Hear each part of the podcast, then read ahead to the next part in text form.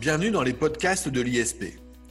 L'inflation immobilière, quelles conséquences dans les villes?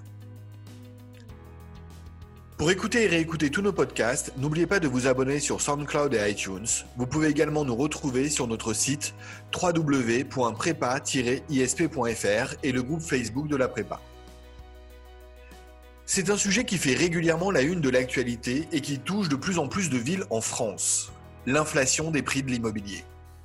La question du logement a même été un des sujets majeurs des débats qui ont animé les élections municipales. Et alors que l'année 2019 avait été celle de tous les records, notamment des prix, la crise sanitaire de la Covid que nous venons de traverser semble rebattre les cartes. Les prix de l'immobilier peuvent-ils continuer de grimper? Et si oui, quelles conséquences pour les habitants des villes françaises? Pour en parler, j'ai le plaisir de recevoir Samir Amal, professeur d'institution politique à Sciences Po et enseignant de culture générale au sein de la prépa ISP. Samir Abal, bonjour. On est très heureux de vous retrouver. Bonjour Jacob, merci. Je suis très heureux de vous retrouver aussi. Je suis content de vous voir en pleine forme après la crise qu'on a traversée. Samir Amal, pour commencer, j'aimerais vous poser une question sur notre sujet. Vous me disiez tantôt que l'année 2019 avait été celle de tous les records. Est-ce que vous pouvez nous expliquer pourquoi? Oui, oui, c'était même, c'était même parti pour durer en 2020, juste avant l'arrivée de la crise sanitaire, en fait, du, virus. Année de tous les records, effectivement, parce qu'on avait vu quoi? D'abord, on avait vu l'explosion des prix, enfin, pardon, l'explosion des transactions immobilières. on a eu plus d'un million quand même de ventes qui ont été enregistrées dans l'ancien au cours des, des 12 derniers mois, pendant l'année 2019. C'est les chiffres des notaires hein, qui ont été publiés en, janvier dernier, janvier 2020 faut le dire, c'est un, record historique en France. C'est la première fois qu'on dépassait le million de transactions. Ensuite, année de tous les records parce qu'on a eu des, taux d'emprunt historiquement faibles. Il faut savoir qu'on emprunte en moyenne à 1,20% sur 15 ans, euh, 1,40% sur 20 ans et 1,60% sur 25 ans. C'est les moyennes. Hein. Donc, pour le dire clairement, Jacob, l'argent ne coûte rien. Alors, évidemment, autant s'endetter. Et puis, euh, troisième euh, élément qui, me fait dire qu'on qu'on était dans l'année de tous les records, évidemment, c'est la conséquence logique de tout ça, bah, c'est les prix en, constante augmentation. En, 10 ans, les prix à l'achat hein, ont fait plus 61% à Paris, euh, plus 62% à Lyon, plus 39% à Nantes, plus 34% à Rennes, et même plus 79% à Bordeaux. Vous voyez, c'est une augmentation généralisée des prix en France. Alors, une telle augmentation généralisée et les chiffres que vous, donnez, vous nous donnez, c'est évidemment le signe d'un marché de l'immobilier en très bonne santé, non? Oui, c'est sûr. C'est le secteur de l'immobilier résidentiel, c'est une industrie qui génère beaucoup d'argent. C'est 74 milliards d'euros par an. Euh, rien qu'en 2008, en 2018, pardon, il y a deux ans, le, produit des droits de mutation avait augmenté de, de, 15% grâce à des ventes qui avaient été euh, extrêmement soutenues sur le marché de l'ancien. Prenez le cas également de la TVA sur les logements neufs, par exemple, elle a, rapporté 14 milliards d'euros. Donc oui, effectivement, tout va bien. Sauf que c'est pas exactement comme l'adage euh, quand le bâtiment va, tout va. Vous connaissez cette formule hein Quand le bâtiment va, tout va. Oui, on la connaît, euh, Samir Amal, mais pourquoi est-ce que vous nous dites cela? Parce que, euh, en fait, c'est cette situation qui est apparente de bonne santé, elle a produit des dommages collatéraux, des effets pervers dans la société française. Euh, le premier, et je, pense que vous en savez quelque chose, Jacob, nous vivons à Paris, hein, des difficultés à se loger. C'est de plus en plus vrai euh, que ce soit pour le marché de la location ou pour le marché de l'achat. Acquérir est de plus en plus dur, euh, que ce soit pour les jeunes ménages, les fameux, ce qu'on appelle les primo-arrivants dans le jargon. C'est aussi très compliqué pour les familles. Je vous donne un, chiffre hein, qui vient du Conseil d'analyse économique. Les ménages consacrent un quart, et je crois qu'on est un peu plus aujourd'hui, hein, de leur budget au logement. C'est considérable. Euh, deuxième conséquence dommageable, euh, le dommage collatéral de cette euh, bonne santé du marché, c'est l'éloignement forcé des centres-villes. C'est un phénomène qui est particulièrement visible dans les grandes métropoles. Les, foyers modestes sont en train de disparaître des centres-villes. Hein. Ils, sont, ils sont chassés par des prix prohibitifs. À Paris, par exemple, les catégories qu'on appelle populaires, hein, les ouvriers, les employés, les artisans, les professions intermédiaires, en fait, n'ont plus suffisamment de revenus pour se loger. Et je peux prendre l'exemple aussi des familles. Elles peuvent plus acquérir des surfaces suffisamment grandes pour répondre aux besoins d'un foyer avec enfants. Bref, tout ça transforme en fait, Jacob, la physionomie des villes, leur sociologie, qui a été complètement modifié en l'espace d'une quinzaine d'années, en fait. Alors, ce que vous nous dites, Samir Amal, c'est que certaines catégories sociales sont désormais forcées à s'éloigner des centres-villes. Si elles s'éloignent des centres-villes, elles s'éloignent de leur travail. Hein, c'est évidemment mon cas. Euh, vous l'avez dit, euh, Samir Amal. Euh, finalement, on est face presque, en tout cas c'est mon sentiment, à une forme de double peine. Oui, c'est ça, c'est vrai. Dans, les centres-villes, en fait, quand vous regardez un petit peu, faites un peu de sociologie, désormais, vous avez une, une surreprésentation des cadres dans les grandes métropoles, hein, qui profitent des retombées de la mondialisation, et euh, des touristes aussi, qui profitent, alors euh, avant la crise sanitaire évidemment, peu moins en ce moment avec le Covid, mais qui profitent de l'offre croissante de logements euh, de courte durée. Et puis tout au bout de la chaîne, à l'autre bout, vous avez tous ceux qui disparaissent des centres-villes, les familles monoparentales, les femmes avec enfants, les travailleurs immigrés. Donc vous avez toute une catégorie de population qui subit l'augmentation des temps de transport, ce sont elles que vous retrouvez dans les RER par exemple, sans faire de, simplisme. Hein. Euh, l'impact sur les rythmes de vie, le manque de sommeil, etc., parce qu'il faut se lever plus tôt pour aller prendre son RER quand il n'est pas annulé, blablabla. Alors, heureusement, vous serez tenté de me dire, on a du logement social en France. C'est vrai.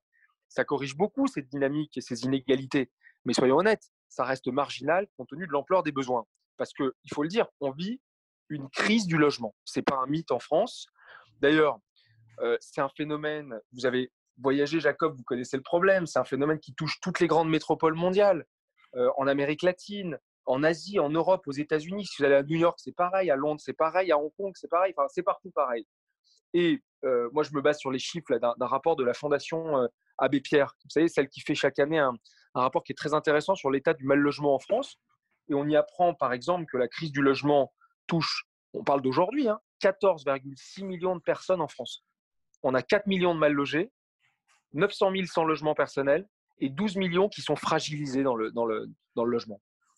Alors à nouveau, euh, ces chiffres euh, illustrent très clairement que euh, le logement a des effets très discriminatoires, si je puis le dire ainsi. Tout à fait. Est-ce qu'il y a d'autres dommages collatéraux, Samir Amal? Oui, parce qu'en fait, la, cette explosion des prix de l'immobilier qu'on constate, elle ne concerne pas tous les territoires de façon uniforme. Donc, en fait, le, troisième dommage collatéral, c'est la dévitalisation de certains territoires qui vont se retrouver en relégation économique. Je m'explique. Hein. Le, fait, le marché de l'immobilier, il exacerbe les, les disparités territoriales. Vous avez des disparités entre les villes et les périphéries, d'une part. Et puis, vous avez des disparités entre les zones urbaines et les zones rurales. Euh, vous vous souvenez de la crise des Gilets jaunes, hein, c'était aussi une revanche de cette France périphérique, justement. Et là, vous avez des effets de, polarisation sur le marché de l'immobilier. C'est une très bonne illustration de la fameuse fracture, notamment entre Paris, ou les grandes villes en général, et puis ce qu'on appelle le désert français. Alors, je précise pour nos étudiants qui préparent les concours administratifs, je sais qu'ils sont nombreux à nous écouter, qui préparent la magistrature, la police, les concours de la justice, etc. C'est le titre d'un bouquin, Le Paris et le désert français, un, ouvrage qui date de 1947 et qui a été l'œuvre d'un géographe français qui s'appelait Jean-François Gravier. Donc vous voyez, Jacob, tout change, mais rien ne change. Alors, il y a, je crois, aussi un autre phénomène à relever, Samir Amal. On a beaucoup accusé, euh, notamment récemment, pendant la campagne des municipales, les plateformes de location saisonnière de participer à cette polarisation dont vous parlez. Euh, en clair, de participer au fait que les prix montent dans les centres-villes. Est-ce que c'est corroboré?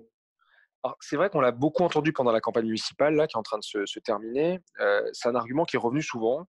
C'est ce qu'on appelle la Airbnbisation des villes. C'est un barbarisme hein, qui, vient de la célèbre plateforme américaine, hein, Airbnb. il y en a plein d'autres, hein, HomeAway, Abritel, Fly, etc. Vous, connaissez. Bref, on, les accuse de quoi?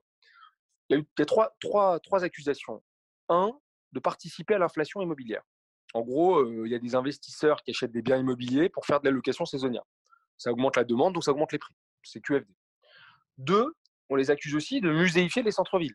C'est-à-dire, en gros, bah, comme il y a des touristes dans les centres-villes, bah, les commerces de proximité, ils disparaissent. Le boucher du coin, le petit primeur, le petit bistrot bah, du quartier, etc. Ça, c'est fini. Les gens vont avoir des grandes enseignes euh, de touristes. Et puis trois, on les accuse de pousser à l'exode des centres-villes les familles avec enfants. En gros, comme elles peuvent plus se loger parce que c'est trop cher, eh ben, qu'est-ce qu'elles font? Elles partent, et ben, ça entraîne la fermeture fermeture des écoles, ça entraîne la fermeture des services publics, etc. Donc effectivement, vous avez raison, on les a pas, les accusations n'étaient pas totalement infondées.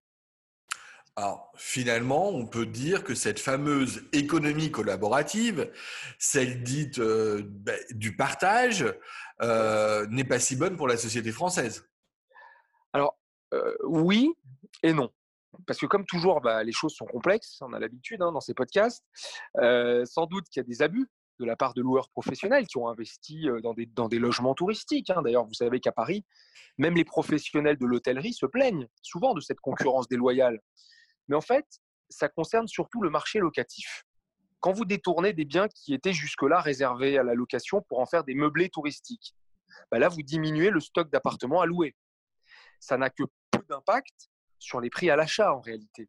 Ça va surtout impacter les prix à la location, notamment dans les villes touristiques où là, où là quand vous êtes un bailleur, vous hésitez entre soit vous mettez votre bien à louer à l'année, donc vous le laissez sur le marché locatif traditionnel, soit vous le mettez sur de la location courte durée sur une plateforme du style Airbnb parce que ça va, la rentabilité va être meilleure. C'est ça en fait. D'accord, c'est très clair. Donc, euh, c'est une erreur que d'affirmer que l'inflation de l'immobilier s'explique par les seules plateformes de location. Effectivement, vous avez complètement raison. C'est d'ailleurs la preuve, c'est que les tensions sur le marché du logement qu'on observe dans les grandes villes, moi je pense à Paris parce qu'on y vit, mais euh, il y a beaucoup de, de qui nous écoutent, hein, nos étudiants qui sont à Bordeaux, qui sont à Rennes, qui sont à Lille, qui sont à Lyon, etc.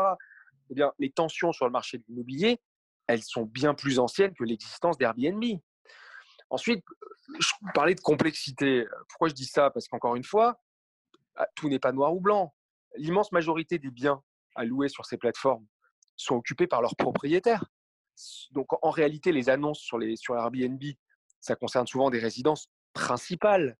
Ça veut dire quoi? Ça veut dire que pour les gens, souvent, c'est un complément de revenus. Pour beaucoup de Français, qui, ça leur permet de payer leurs charges, ça leur permet de payer, leurs impôts, ça leur permet de rénover leurs biens. Donc en fait, bah, c'est du pouvoir d'achat en plus. Vous voyez, c'est pas simple. Hein. Alors, si je vous suis bien, Samir Amal, vous êtes en train de nous dire que ces plateformes de location peuvent même avoir un impact positif, euh, notamment dans certains territoires? Ouais, ouais, c'est ça. Regardez, euh, par exemple, en termes de revitalisation, euh, lorsque dans un territoire, l'offre hôtelière est insuffisante. Je prends le cas d'Airbnb. En France, on a 28 000 communes, ça veut dire 4 communes sur 5 quand même, hein, qui ont des annonces sur Airbnb. 28 000 communes. Alors qu'on a seulement 6 000 villes et villages qui, ont, qui disposent d'un hébergement en hôtellerie traditionnelle. Ça veut dire qu'en gros, vous augmentez le stock d'offres pour par exemple, les, touristes qui viennent en dehors des centres touristiques traditionnels. Ça a l'avantage de permettre de démultiplier l'offre d'hébergement hors bah, les lieux comme Paris, Versailles, Lyon, Nice, où il y a beaucoup d'hôtellerie. Mais il y a des coins de la France où il n'y a pas beaucoup d'hôtellerie. Donc on est content d'avoir du Airbnb. Et puis il ne faut pas non plus oublier les millions d'euros de taxes de séjour qui sont reversés par les plateformes aux communes. C'est une manne pour des petites communes, parfois de moins de 3500 habitants, qui voient rentrer bah, beaucoup d'argent dans les caisses de la commune. Alors, si les plateformes ne sont donc pas responsables, en tout cas à elles seules, de l'inflation du prix de l'immobilier, comment expliquer eh ce tel niveau de prix euh, que l'on connaît actuellement et que euh, j'ai moi-même dû payer l'année dernière? Je me rappelle de vos recherches, Jacob. les gens l'oublient souvent, en fait. Mais le logement, parce que c'est un bien particulier, effectivement, parce qu'on y vit, donc il y a une charge extrêmement importante dans notre vie quotidienne. Mais le logement, Jacob, c'est un produit de marché, comme n'importe quel produit de marché. Ça veut dire qu'il est sensible à l'offre et à la demande. Et c'est le dynamisme de la demande qui va expliquer le niveau des prix aujourd'hui. Tant qu'on aura une demande qui excède l'offre, les prix seront tirés vers le haut. C'est aussi simple que ça. Alors, certes, euh, Samir Amal, c'est très clair, euh, c'est simple, euh, sans être simpliste, mais du coup, je suis bien obligé de vous poser la question, vous la devinez, qu'est-ce qui explique une telle demande en France aujourd'hui?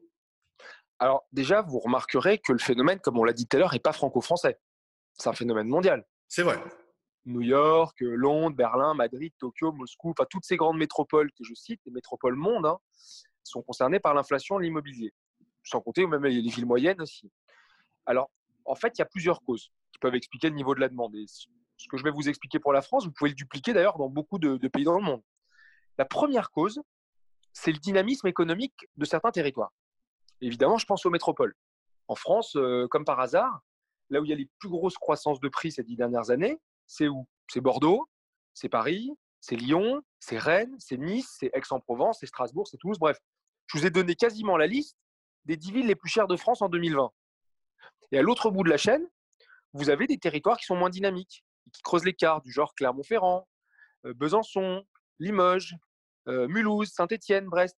C'est à peu près la liste des villes les moins chères de France. Alors, pourquoi je vous cite, je vous fais ces listes? Parce que vous avez par exemple un écart de prix, quand vous regardez les prix, c'est complètement dingue, hein, de 73% entre Saint-Étienne et Lyon. 73% d'écart de prix. C'est ça la polarisation dont, je parlais tout à l'heure entre des territoires dynamiques et des territoires en relégation économique. Alors évidemment, vous me demandez, vous m'interrogez sur les causes. Il y a des causes industrielles, d'attractivité régionale, de bassin d'emploi. Donc ça veut dire en fait que l'inflation immobilière, c'est une dynamique qui est territoriale, qui est géographique et pas seulement économique. Alors, il y a également des causes qui sont purement conjoncturelles. Je pense à Paris. Euh, il y a quelques années, enfin quelques mois plutôt, on a vu un retour des, exilés du Brexit, des expatriés français qui vivaient en Angleterre. Et ces gens qui sont revenus à Paris, ils avaient beaucoup d'argent, beaucoup de revenus. Donc ils ont pesé sur le marché de l'immobilier parisien, notamment dans les beaux quartiers, dans le 7e, dans le 6e, dans le 16e, dans le 8e, etc. Donc grâce à leur pouvoir d'achat, bah, ils ont fait monter les prix. Et c'est quelque chose qui a été confirmé, euh, Jacob, par tous les réseaux d'agences immobilières à Paris. évidemment. Samir Amal, pardonnez-moi, euh, je, me permets de vous interrompre puisque vous parlez de Paris. Euh, donc, parce que vous évoquez Paris, je rappelle que l'on a largement franchi la barre des 10 000 euros le mètre carré, qui était presque une barre symbolique euh, qui était euh, considéré effectivement comme euh, quelque chose de déterminant.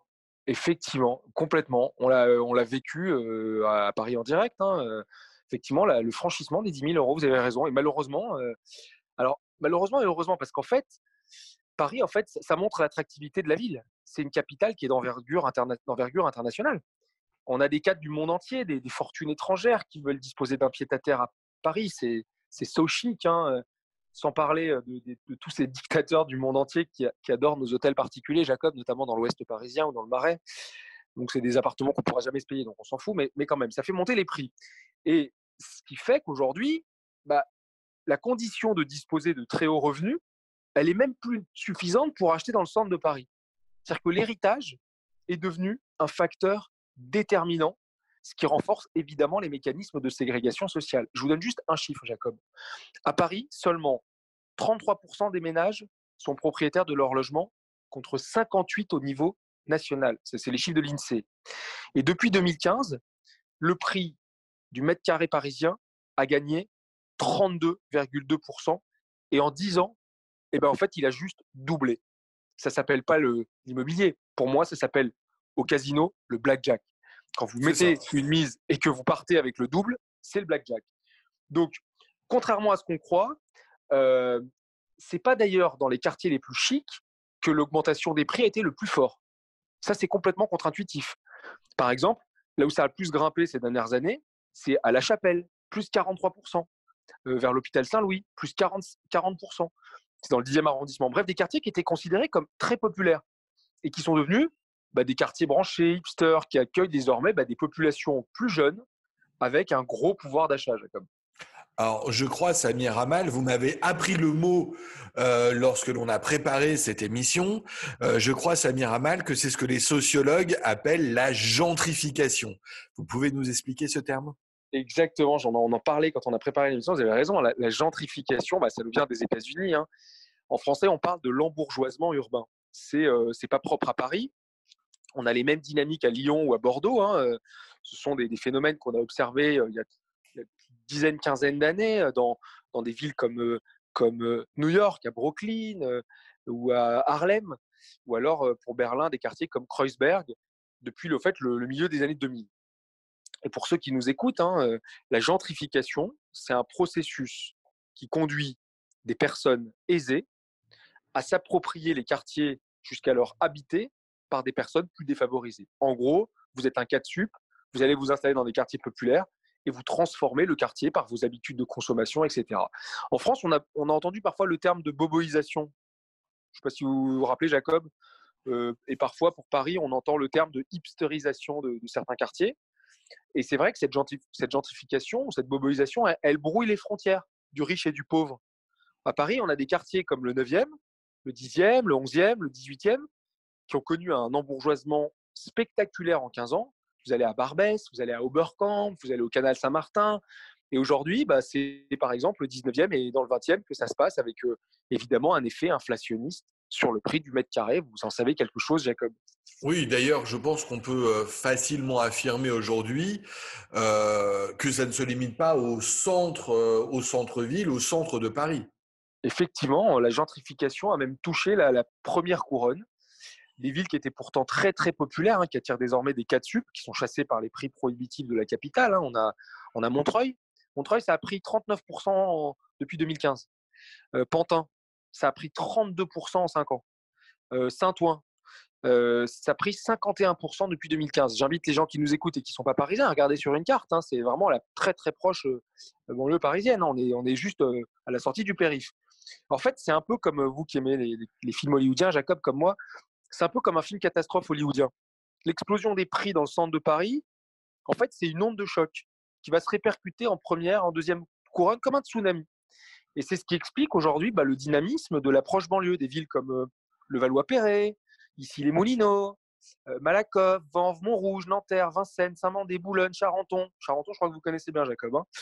Euh, en gros, le, le, périphérique a sauté pour le marché de l'immobilier. Et tout ça, évidemment, ça a créé des recompositions, des formes de, ségrégation urbaine et spatiale, sans compter la, reconfiguration du commerce de proximité. Hein. Vous connaissez ce genre de commerce, hein, le, Naturalia, le Bio C'est Bon, la cantine 100% vegan, le, bistrot de hipster, sans oublier bah, évidemment le, resto de falafel et le, et le bar à houmous. Je commençais à vous donner faim, je crois. Ah oui, effectivement. En plus, on ne cachera pas à nos auditeurs que l'on enregistre effectivement cette émission sur l'heure du déjeuner, alors que nous n'avons pas encore déjeuné. effectivement, alors pas forcément quand vous parlez de cantine végétale, végétale végane, euh, etc. Mais par contre, les falafels, effectivement, ça me parle. Euh, redevenons sérieux, euh, Samir Amal.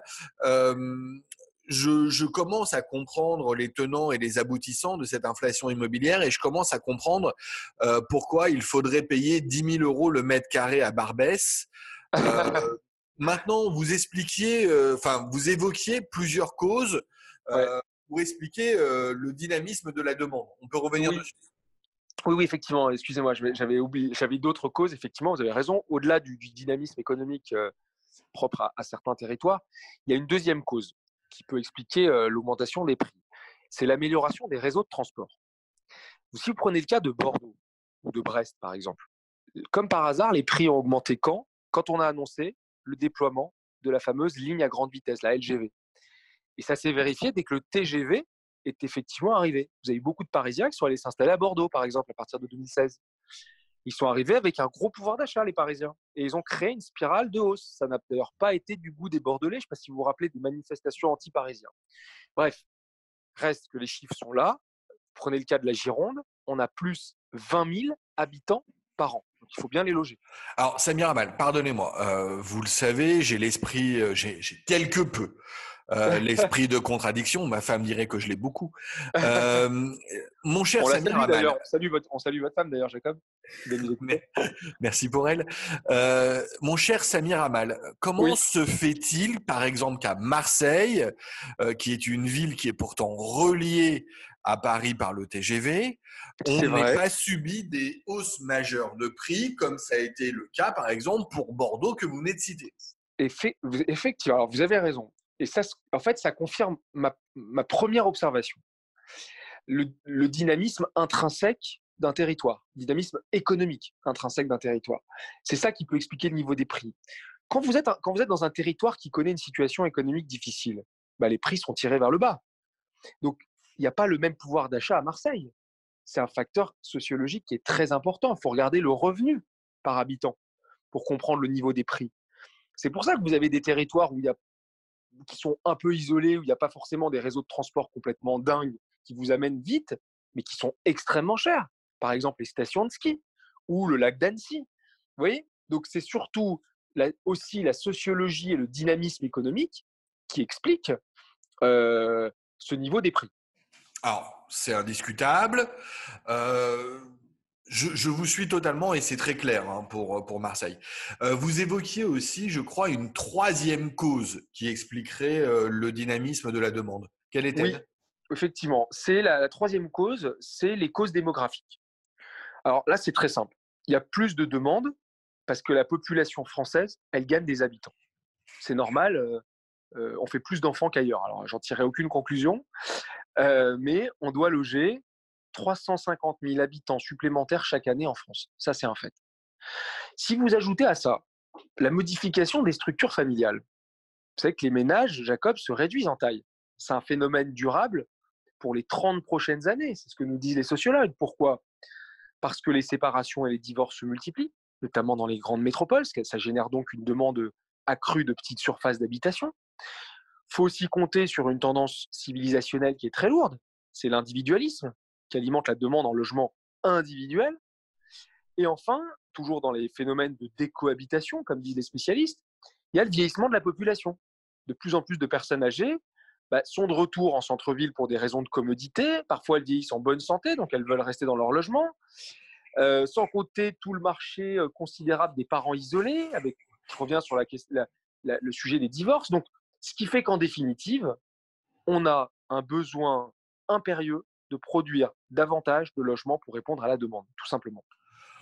Alors, ce sont, euh, euh, vous m'arrêtez, Samira Mal, si je me trompe, mais ce sont effectivement euh, des raisons sociologiques et sociales, mais on peut également se demander s'il n'y a pas des raisons qui seraient purement financières pour expliquer cette augmentation des prix de la pierre.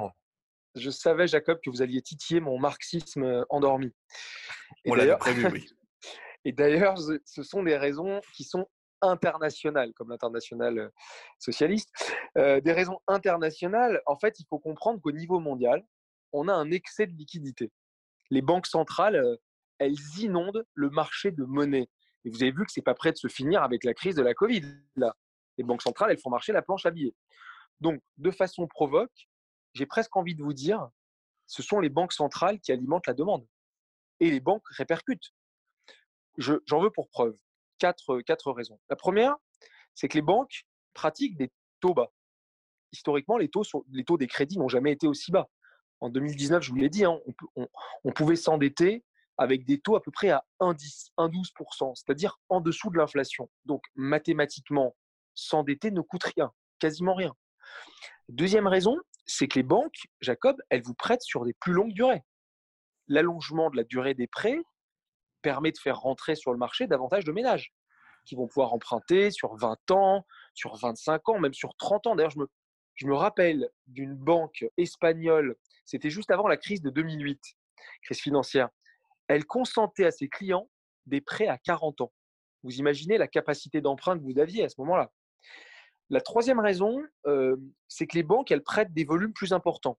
Alors, pourquoi? Parce qu'elles ont accepté de leurs clients qu'ils augmentent leur taux d'effort. Vous savez, normalement, il y a des règles prudentielles qui imposent de ne pas dépasser les 33% d'endettement par rapport à ses revenus.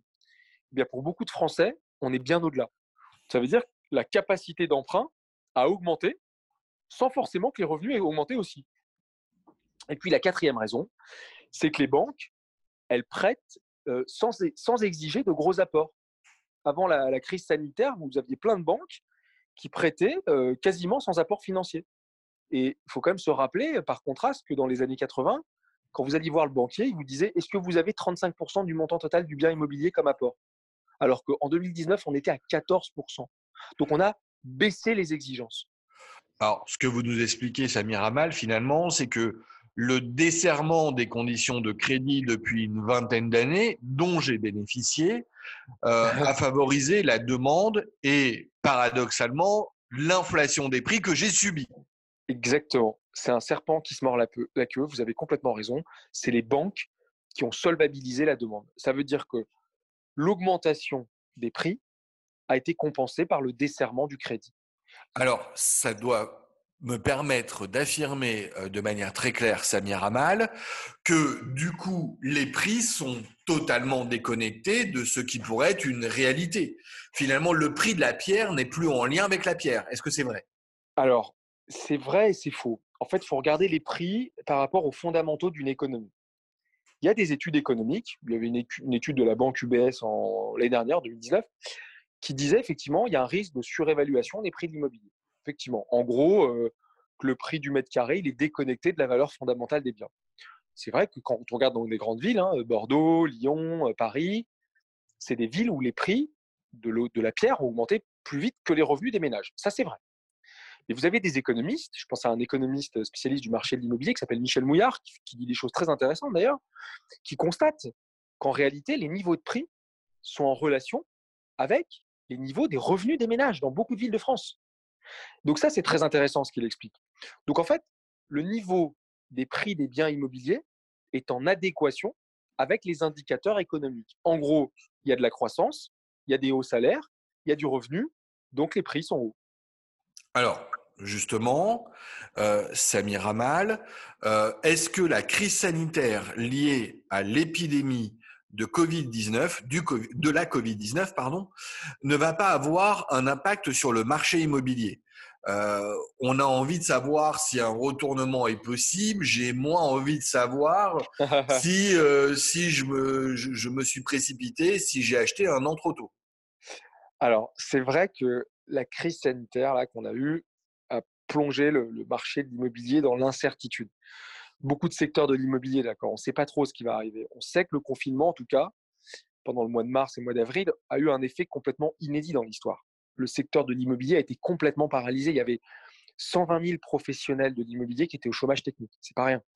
Euh, c'était complètement dingue d'ailleurs. Hein. Les, transactions avaient quasiment été bloquées. Et euh, les acquéreurs, quand vous cherchiez un appartement, il fallait faire des, visites virtuelles. Au premier trimestre, je me base sur les chiffres des notaires, hein, euh, les notaires du Grand Paris, on a enregistré une chute du nombre de transactions de 22% comparé au premier trimestre de l'année dernière. Bref, on a eu euh, une crise sanitaire qui a eu des effets inédits, notamment sur la demande, qui a donné des, signes de reconfiguration. C'est ce que nous expliquent d'ailleurs les professionnels de l'immobilier. Par exemple, les demandes de maisons avec jardin qui ont explosé. Les gens, ils se disent prêts aujourd'hui à quitter les grandes métropoles pour avoir plus d'espace. Euh, d'ailleurs, on les comprend, hein, qui préfèrent pas avoir une maison plutôt qu'un 40 mètres carrés dans Paris pour une famille. En plus de ça, maintenant, on sait qu'avec le télétravail, on peut bosser à distance. C'est ce qui explique d'ailleurs qu'il y a plein de petites villes autour de Paris qui sont en train de devenir extrêmement attractives pour les Parisiens qui sont en quête de campagne, euh, à moins d'une heure de voiture. Sainte-Geneviève-des-Bois, dans l'Essonne, Fontainebleau, en Seine-et-Marne. Euh, je pense à Versailles aussi, dans les Yvelines, ou Marne-la-Vallée, ou Compiègne, même, ou Chartres, qui sont un peu plus éloignés. Et euh, inversement, vous avez d'autres acquéreurs, je parle de reconfiguration de, la demande, vous avez d'autres acquéreurs qui souhaitent se rapprocher des centres-villes cette fois, pas s'éloigner. Pourquoi? Parce qu'ils veulent plus prendre les transports en commun. Ils ont peur des risques sanitaires qui sont associés à la proximité, promiscuité, proximité. Donc en fait, on a des dynamiques contradictoires dont on ne mesure pas tellement bien les, conséquences aujourd'hui. Et finalement, Jacob, j'ai envie de vous dire, c'est ce que disait l'économiste euh, Joseph Alois Schumpeter en 1942 lorsqu'il parlait de l'économie comme un processus de destruction créatrice. Je précise ça pour nos étudiants qui préparent les concours administratifs. Alors, c'est très bien, Samir Amal, c'est très clair, mais je ne suis pas sûr que vous ayez complètement répondu à ma question. Ma question est celle de savoir si la crise sanitaire euh, va avoir un impact sur les prix de l'immobilier. En gros, j'ai acheté un bien immobilier l'année dernière à un certain prix, à un prix tout à fait certain. Est-ce que je dois m'attendre à une dévaluation de euh, mon investissement? D'accord. Donc c'est une question qui est personnelle, Jacob. Je comprends. Non, je plaisante. Mais qui intéressera tout le monde, moi le premier. en fait, pour avoir la réponse, il faut se tourner vers les banques. C'est c'est sûr qu'elles sont incitées aujourd'hui à la prudence. On ne sait pas exactement euh, quelle sera l'ampleur des restrictions au crédit. Et euh, en avril, je regardais les chiffres euh, il y a, quelques semaines, là, euh, l'Observatoire Crédit Logement CSA tablait sur un risque d'exclusion du marché de l'immobilier pour l'année prochaine, 2021, donc de 220 000 ménages. dont les trois quarts sont les primo-accédants. Donc forcément, ça risque d'impacter la demande. Donc j'essaie de répondre à votre question. Ce qui risque de jouer également, c'est la remontée des taux. Ils ont déjà commencé à remonter. Avant le confinement, on était sur des taux sur 15 ans à, à 0,93%. Aujourd'hui, on est plus sur du 1,20%. C'est à peu près pareil sur 20 ans, sur 25 ans, on a pris à peu près un petit 0,30 points de base. C'est pas rien sur plusieurs centaines de milliers d'euros. D'accord. Alors, si j'ai bien compris, ce que vous nous expliquiez tout à l'heure et ce que vous venez de nous dire, c'est du côté des conditions du crédit qu'il faut se tourner pour savoir ce qui va se passer. Et donc, que va-t-il se passer? Exactement. C'est l'accès au crédit. C'est le facteur déterminant de la relance immobilière. D'ailleurs, souvenez-vous, la dernière fois qu'il y a eu un retournement important du marché de l'immobilier, c'était en 2008-2009, avec la crise des subprimes. Pourquoi? Qui dit crise financière dit baisse des liquidités. Donc, réduction des crédits aux particuliers. Du coup, moins de prêts aux particuliers égale moins de transactions, donc des prix qui baissent. L'équation, elle est aussi simple que ça, Jacob. Et la preuve, c'est qu'en 2009, les ventes en France s'étaient effondrées à environ 500 000 transactions, alors qu'on tourne en général autour de 800 000, 900 000 transactions annuelles. Et aujourd'hui, vous avez des courtiers qui commencent à s'inquiéter sérieusement que certaines banques deviennent très tatillonnes dans le traitement des dossiers, notamment euh, pour tous les gens qui bossent dans les secteurs jugés à risque, les bars, la restauration, le tourisme, la culture, l'événementiel, bref. C'est des gens qui peuvent perdre leur job du jour au lendemain. Et c'est ce que je vous expliquais tout à l'heure. Les banques vont commencer à fermer le robinet du crédit ou alors avoir des exigences un peu plus dures du genre un apport personnel d'au moins 10%, ou alors par exemple un prêt qui dépasse pas 20 ans, ou alors dire aux acquéreurs aucun taux d'endettement qui dépasse les 33% par rapport aux revenus. Donc il y a beaucoup de gens qui ont été touchés financièrement par la mise à l'arrêt de l'économie et qui vont se retrouver à avoir moins de revenus, donc moins de demandes, sauf si leur activité repart et c'est n'est pas sûr qu'ils puissent avoir les moyens de devenir propriétaires dans les années qui viennent. Est-ce que j'ai répondu à votre question, Jacob? En somme, ce que vous me dites, c'est qu'il faut s'attendre à une baisse des prix. Alors, de, j'allais dire, euh, de prime abord, oui. Mais, et c'est là que vous allez me dire que je suis chiant et compliqué, Jacob, et j'en conviens. Je ne me euh, permettrai pas. On ne dit pas ce genre de mots à la radio. en réalité, sans doute pas. Alors, je sais que ça vous surprend, mais en fait, c'est pas du tout contre-intuitif en réalité. Je m'explique. Le marché a de fortes chances de rester extrêmement soutenu. Parce qu'en fait, on a deux piliers structurels qui alimentent la hausse des prix. Le premier pilier, c'est la demande de logement qui excède le stock d'offres. Les gens, en fait, ont besoin de se loger. C'est aussi simple que ça. Vous savez que 79% des Français en recherche d'un bien immobilier souhaitent donner suite à leur projet là, malgré la crise sanitaire. C'est un sondage qui avait été réalisé en avril. Or, on n'a pas assez de logements pour répondre aux besoins en France. Pour le dire, très simplement, on a une carence de l'offre immobilière. Alors, pourquoi? Pour deux raisons. D'un côté, l'offre ne suit pas, parce qu'on ne construit pas suffisamment. Je vous donne juste un chiffre. L'année dernière, les mises en chantier, elles ont baissé de 6%. Et la deuxième raison, c'est que l'offre est mal répartie. Ça veut dire quoi? Ça veut dire qu'en fait, on construit trop dans certaines zones où l'offre est déjà abondante et on ne construit pas suffisamment dans les zones tendues.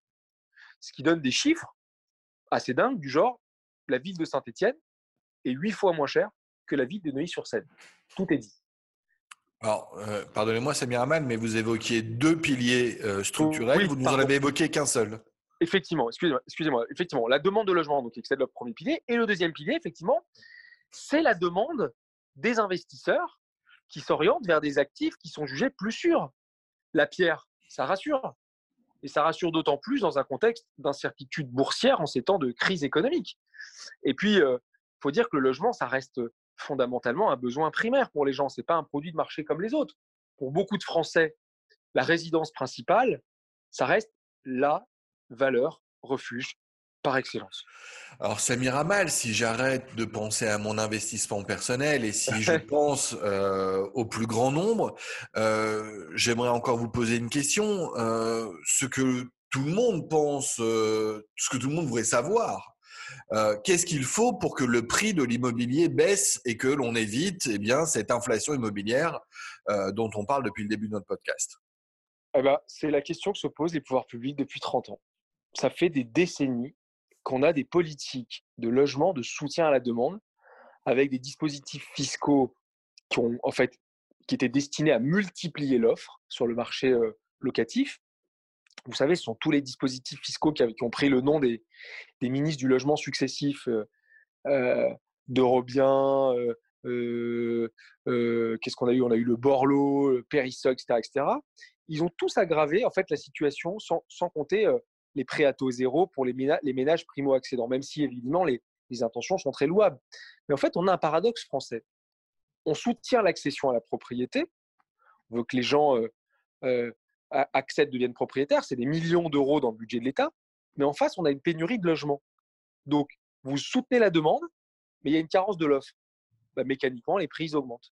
Il y a des solutions, Samir Amal, qu'est-ce qu'il faut faire? Il bah, faut juste agir sur l'offre. C'est le seul moyen de limiter l'inflation de l'immobilier. La preuve, c'est que jusqu'à présent, toutes les politiques de restriction de la demande ont échoué. On a essayé, par exemple, de durcir les contraintes à l'égard des plateformes de location saisonnière ces dernières années. Exemple, on a instauré euh, un plafond de 120 jours de location pour les résidences principales. C'est un dispositif qui est issu de la loi Elan du 23 novembre 2018. Autre exemple de durcissement des contraintes à l'égard de ces plateformes, l'obligation de se déclarer en mairie pour faire de la location saisonnière et donc d'obtenir un numéro. Ça, c'est un dispositif qui date de la loi Allure du 24 mars 2014 et qui a été renforcé dans la loi engagement et proximité du 19 décembre 2019. Je, dis, je précise tout ça pour nos étudiants qui préparent les concours administratifs. Bref, ces restrictions n'ont pas montré de, grande efficacité. Pourquoi? Parce qu'en réalité, elles n'ont que peu d'impact sur les prix de la pierre à l'achat. Elles impactent surtout le marché de la location. Alors, on a également comme restriction, on a eu l'encadrement des prix des loyers qu'on a vécu à Paris. Alors là encore, ça n'a pas enrayé l'augmentation des prix à l'achat, notamment dans les zones tendues. Vous vivez, à Paris, Jacob, vous savez très bien que ça a même eu un effet inverse, c'est de faire baisser le nombre de locations disponibles. Et puis, dernière illustration de restriction de la demande, c'est le renforcement de la fiscalité sur l'immobilier. On a par exemple l'augmentation de la taxe sur les résidences secondaires. Paris et Bordeaux, elles ont augmenté de 60% quand même. Hein. Euh, autre exemple, la création du fameux impôt sur la fortune immobilière, l'IFI, qui a remplacé l'ISF. Sauf qu'encore une fois, le durcissement de la fiscalité n'a pas eu d'effet extrêmement probant sur les prix à l'achat. Alors, Samir Amal, vous venez de clairement nous démontrer, et euh, encore une fois, euh, vraiment, c'est une démonstration particulièrement savante, que ces politiques publiques euh, celle que vous venez d'évoquer, et qui, c'est vrai, euh, quand il suffit d'y penser, d'y réfléchir, de regarder en arrière, euh, sur les 30 dernières années, elles se sont multipliées. Elles n'ont pas démontré d'efficacité réelle en aucune manière pour enrayer cette inflation des prix du logement. Alors, qu'est-ce qu'il faut faire, encore une fois? Bah, Effectivement, le maître mot doit être l'offre. Faut de l'offre qui soit adaptée, diversifiée, qui permet aussi de maintenir de la diversité, de la mixité sociale. C'est important dans tous les, quartiers, dans, tous les territoires. Il y, a, des moyens de doper l'offre. D'abord, il faut encourager les mises en chantier, notamment dans le logement euh, intermédiaire en faveur des classes moyennes. qu'il faut construire. Euh, vous savez qu'à Paris, par exemple, on a du mal à construire. Il n'y a pas de terrain disponible. Hein. Euh, puis on n'a pas le droit d'augmenter la, taille des, immeubles. On est limité en, hauteur, ce qui fait aussi la beauté de notre ville. Hein ça ressemble pas à des villes euh, d'Asie du Sud-Est ou d'Amérique latine avec des grands immeubles, etc. Mais oh, il faudrait qu'on construise davantage. Il faut également mieux répartir l'offre sur le territoire, c'est-à-dire qu'il faut aménager le territoire pour que la population se, se, répartisse un peu mieux. On a des effets de coagulation de population dans certaines métropoles et puis on a le désert français autour. C'est dommage. Et vous avez un autre moyen d'action, c'est de lutter contre les logements vacants. Vous savez que ça permet de, de réinjecter de l'offre sur le marché. On est à Paris, je prends l'exemple de Paris, où vous avez beaucoup de propriétaires qui préfèrent pas louer plutôt que de tomber sur un locataire indélicat. Donc, il faut les sécuriser pour qu'ils mettent leurs biens à la location. Et puis, la dernière idée qui est très intéressante pour beaucoup de territoires en France, c'est évidemment de réhabiliter ce qu'on appelle les logements anciens dégradés, notamment dans les centres-villes et les centres-bourgs. Alors, l'avantage, c'est que ça permet de lutter contre la dévitalisation de certains territoires et ça permet de renouveler l'offre. En clair, il vaut mieux rénover dans le centre-ville, adapter les logements pour accueillir des populations, plutôt que d'aller construire des barres d'immeubles dans les périphéries de ces centres-villes. Donc, Samir Amal, ce que vous prenez, c'est de donner la priorité à l'action sur l'offre pour limiter l'inflation. Exactement. Mais ça, ça suppose aussi de s'engager dans des politiques d'aménagement du territoire. Il faut qu'on rende les espaces faiblement densifiés plus attractifs. Autrement dit, il faut lutter contre ce fameux Paris et le désert français. Il faut sortir du culte des métropoles, éviter que tous les gens se concentrent au même endroit. Vous êtes en train de nous dire tous à la campagne. C'est votre conclusion? Bah alors, est-ce que euh, est-ce qu'on est-ce qu'on dit pas que le bonheur est dans le pré, Jacob? À condition évidemment d'avoir la 4G, d'avoir le haut débit, d'avoir des médecins, d'avoir des services publics. Et tout ça, évidemment, c'est un autre débat qui pourrait être l'objet d'un autre podcast. Merci Samir Amal, euh, comme toujours un podcast très intéressant. Je rappelle eh bien à nos auditeurs qu'ils peuvent réagir sur le Twitter de l'ISP @prépa_isp. Euh, Samir Amal, peut-être que euh, on se retrouvera à pique-niquer euh, dans un des bois de la périphérie parisienne ou même plus loin, pourquoi pas à Fontainebleau ou autre. Samir Amal, merci et à très bientôt. Merci Jacob, à bientôt. Au revoir à tous.